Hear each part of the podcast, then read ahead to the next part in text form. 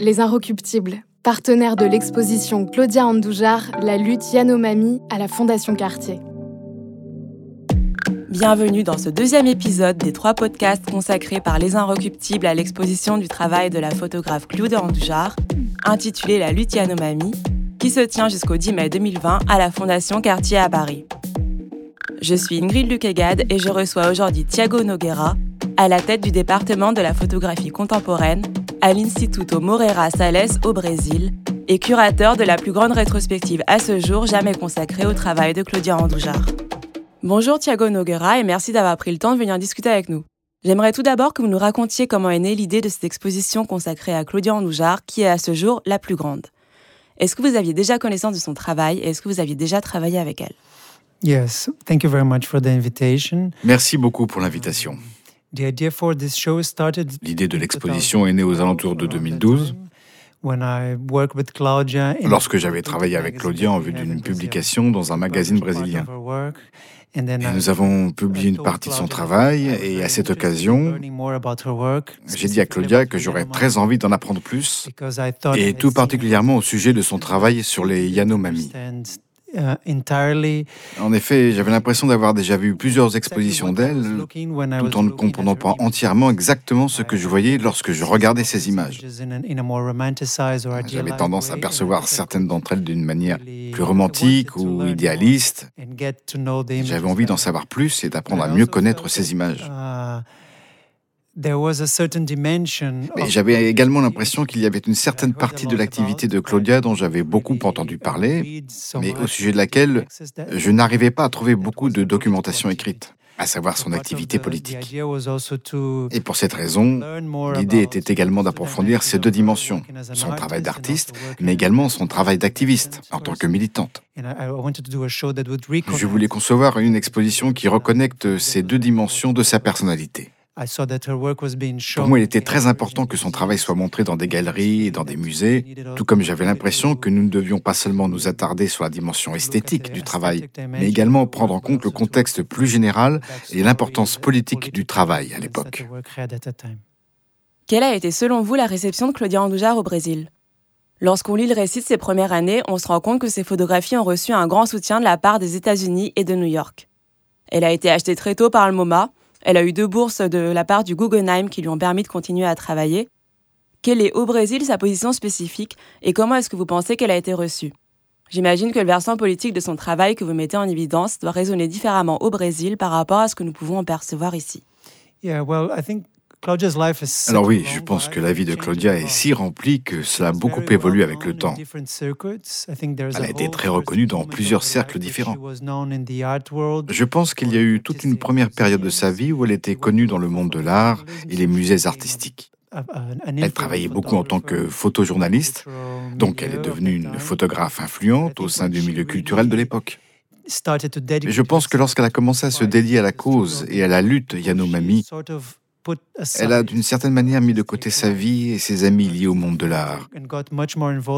Et elle a commencé à fréquenter des anthropologues et toutes sortes de personnes qui nourrissaient un intérêt pour la défense des droits des populations indigènes. Cela change énormément les cercles dans lesquels elle gravite. Pendant longtemps, elle était très impliquée dans les causes de ce type d'associations et d'acteurs. Et après 1992, lorsqu'ils sont parvenus à obtenir la démarcation du territoire Yanomami au Brésil, je pense qu'elle s'est également retirée des combats les plus politiques et les plus urgents, et qu'elle a commencé à refaire surface dans le monde de l'art. Je crois qu'elle a eu sa première galerie en 2004 si je ne me trompe pas, alors qu'elle avait 70 ans. Jour après jour, elle a commencé à être collectionnée et les musées se sont intéressés à son travail. C'était en quelque sorte une autre partie d'elle, un autre travail.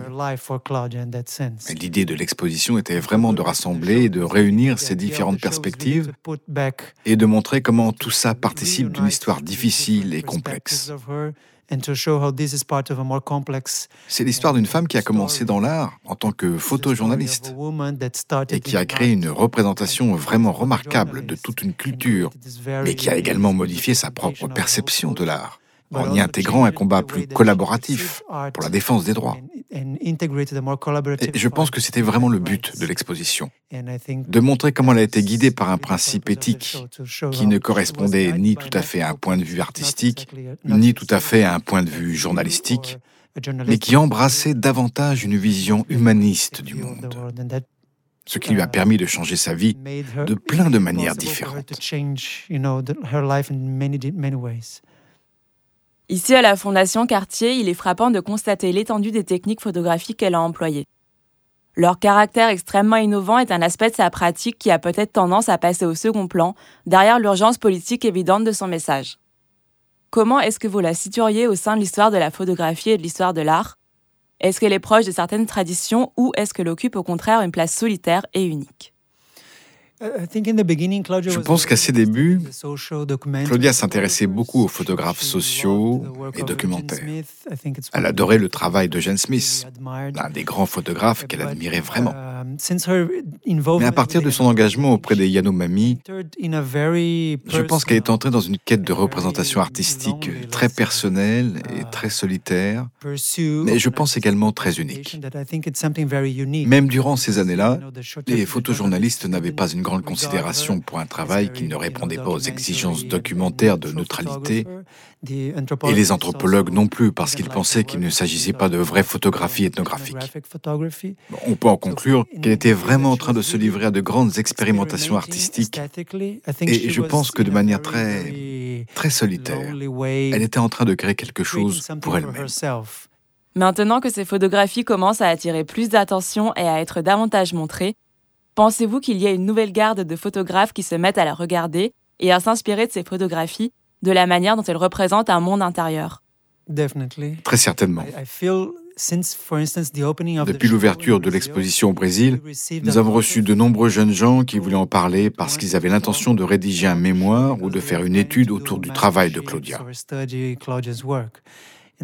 J'ai le sentiment que les personnes et surtout la plus jeune génération, qui n'avait pas vraiment vu ou suivi le combat, qui n'avait pas vu ces images à l'époque, ont été très surpris de la découvrir aussi avant-gardiste et expérimentale, et aussi libre en termes de production. Pour cette raison, j'ai l'impression qu'ils ont très envie de mieux comprendre son travail et qu'ils s'identifient énormément à ces images qui aujourd'hui ont un impact énorme. Je suppose que lors de la préparation de l'exposition, vous avez dû parcourir un grand nombre d'archives inédites. Est-ce que vous êtes tombé sur des séries dont vous ignoriez l'existence et quels ont été les aspects de vos recherches qui vous ont le plus frappé? L'idée de l'exposition était vraiment de parcourir toutes les archives de Claudia, de regarder chacune des photographies qu'elle a prises et de cartographier son évolution en tant qu'artiste de montrer qu'elle n'est pas arrivée en sachant déjà ce qu'elle allait faire, mais que plus elle a appris, plus elle était capable d'expérimenter. Et je pense qu'à travers ce processus de vraiment plonger en profondeur dans les archives et de tout voir, nous avons trouvé plein d'images qui à l'époque ne l'avaient pas intéressée. Alors je lui ai montré ces images, j'en ai discuté avec elle, et j'étais très surpris de la manière dont elle les avait négligées, parce qu'elle préférait à l'époque regarder d'autres images. Par exemple, il y a toute cette série qu'elle fait dans les années 1980 qui est en rapport avec la campagne de vaccination. Elle prenait des portraits au format 3 par 4 de gens qui allaient être vaccinés pour qu'ils aient un dossier médical. Elle photographiait des Yanomami de toutes les régions et constituait ces dossiers médicaux. Mais par accident, elle a pris une pellicule, photographié quelques personnes, remis la pellicule dans l'appareil photo et refotographié par-dessus d'autres scènes de gens qui amenaient des médicaments en hélicoptère. À l'époque, bien sûr, lorsqu'elle a vu la pellicule, elle a pensé, eh bien, je ne peux identifier personne là-dessus. Je ne peux pas m'en servir à des fins médicales. Et elle l'a mise de côté. Et aujourd'hui, lorsque vous regardez et que vous voyez les deux expositions du film superposées, vous voyez à la fois des portraits très raides ou directs, mais également l'urgence de l'approvisionnement en médicaments. Il y a plusieurs superpositions de nature et de portraits. Ceci n'est qu'un exemple parmi plusieurs de ce que nous avons retrouvé dans les archives. Lorsque Claudia Andoujar explique son travail et sa vie, elle a l'habitude de revenir longuement sur la rupture qui a eu lieu dans les années 70 entre son arrivée dans un univers très libre, où les Yanomami n'avaient quasiment pas de contact avec le monde extérieur, puis la rupture de l'équilibre très abrupte des années 1970. Cette rupture, est-ce que vous avez l'impression de la percevoir également au niveau de son travail et de son style photographique? Yeah, certainly. Oui, certainement. Pas uniquement dans le travail, mais aussi dans la manière dont la photographie a commencé à être utilisée par Claudia. L'exposition est clairement divisée en deux parties. La première partie montre son exploration personnelle et ses recherches subjectives, lorsqu'elle essaye vraiment de représenter quelque chose d'invisible.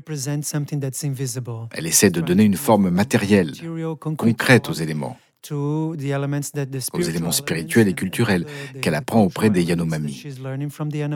Et ça représente tout un corpus qu'elle réalise dans les années 1970. Mais tout d'un coup, avec la construction de l'autoroute et l'arrivée des travailleurs, les gens se mettent à mourir. Elle réalise qu'il faut qu'elle fasse quelque chose et que son art ne va certainement sauver personne si elle ne lui adjoint pas une autre dimension. Je pense qu'il y a une grande rupture dans sa production également parce qu'elle sera expulsée du territoire Yanomami en 1977. Et lorsqu'il retourne en 1978, elle est déjà une activiste.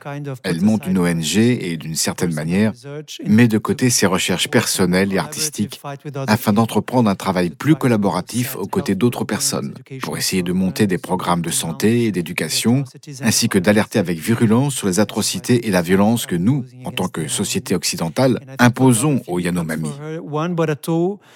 Je pense que la photographie devient pour elle un instrument parmi d'autres pour essayer de dénoncer ceci. À cette époque, elle ranime d'une certaine manière son passé de photojournaliste, en ce qu'elle utilise la photographie comme un instrument permettant de donner du poids aux actions politiques, c'est-à-dire pour illustrer les manuscrits, les pamphlets et toutes ces choses qu'il est urgent de faire circuler afin que les gens puissent être informés de ce qu'il se passe dans la forêt amazonienne. C'est un changement radical, à mon sens également au niveau de sa conception de la photographie. Et puis il y a aussi un troisième changement qui pourrait être identifié à la fin de l'exposition, qui correspond au moment où elle se met à regarder en arrière, détachée de sa propre production, lorsqu'elle a cessé de photographier mais décide de vraiment se replonger dans sa propre archive et tout ce qu'elle a pu faire auparavant. Elle rephotographie alors cette archive pour protester contre la démarcation du territoire que voulait à l'époque imposer le gouvernement du Brésil en le découpant en îlots isolés, ce qui aurait eu pour conséquence d'asphyxier les Yanomami. C'est également une nouvelle compréhension de son travail qui ne concerne pas une seule image, mais un corpus tout entier, un corpus politique qu'elle doit s'assurer rester bien vivace afin de défendre les Yanomami. La question est toujours celle urgente de donner une visibilité à leur cause. En guise de conclusion à cette discussion, mais également pour ouvrir sur l'exposition, est-ce que vous pourriez nous décrire en quelques phrases le parcours de l'exposition? Qu'est-ce que nous allons voir à la Fondation Cartier? L'exposition est divisée selon ces deux grandes parties que j'ai expliquées. Il y a cette quête très personnelle de Claudia, donc dans la première partie, vous voyez la première approche des Yanomami, l'arrivée dans la région Yanomami, les photographies de la vie au jour le jour, dans la forêt, la chasse. Et puis elle passe à une autre photographie plus introspective, à l'intérieur des huttes et des maisons, que nous appelons Yano, où habitent les Yanomami.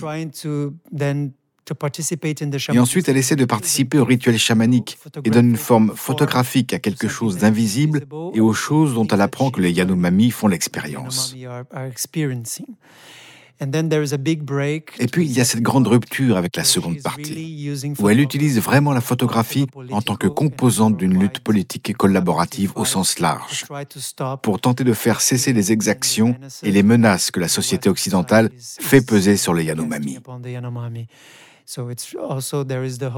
Il y a donc aussi toutes les photos qu'elle a dû faire pour le programme de santé, pour tenter de monter un dossier médical pour les Yanomami, et puis les photos qu'elle a fait pour les pamphlets et les manifestes. Et l'exposition se clôt avec cette très belle et émouvante projection vidéo qui montre son regard rétrospectif sur sa production et toutes les images qu'elle a pu prendre. Vous verrez que certaines des images réapparaissent à la fin de l'exposition, dans cette très belle projection, sous une forme fragmentée, où elle veut vraiment mobiliser tous les pouvoirs de la photographie et de tout ce qu'elle a pu faire pour mettre la pression et faire annuler la démarcation des terres, ce qu'ils obtiennent en 1992. Thiago Noguera, merci beaucoup d'avoir pris le temps de partager votre éclairage avec nous. Bien sûr. Merci beaucoup.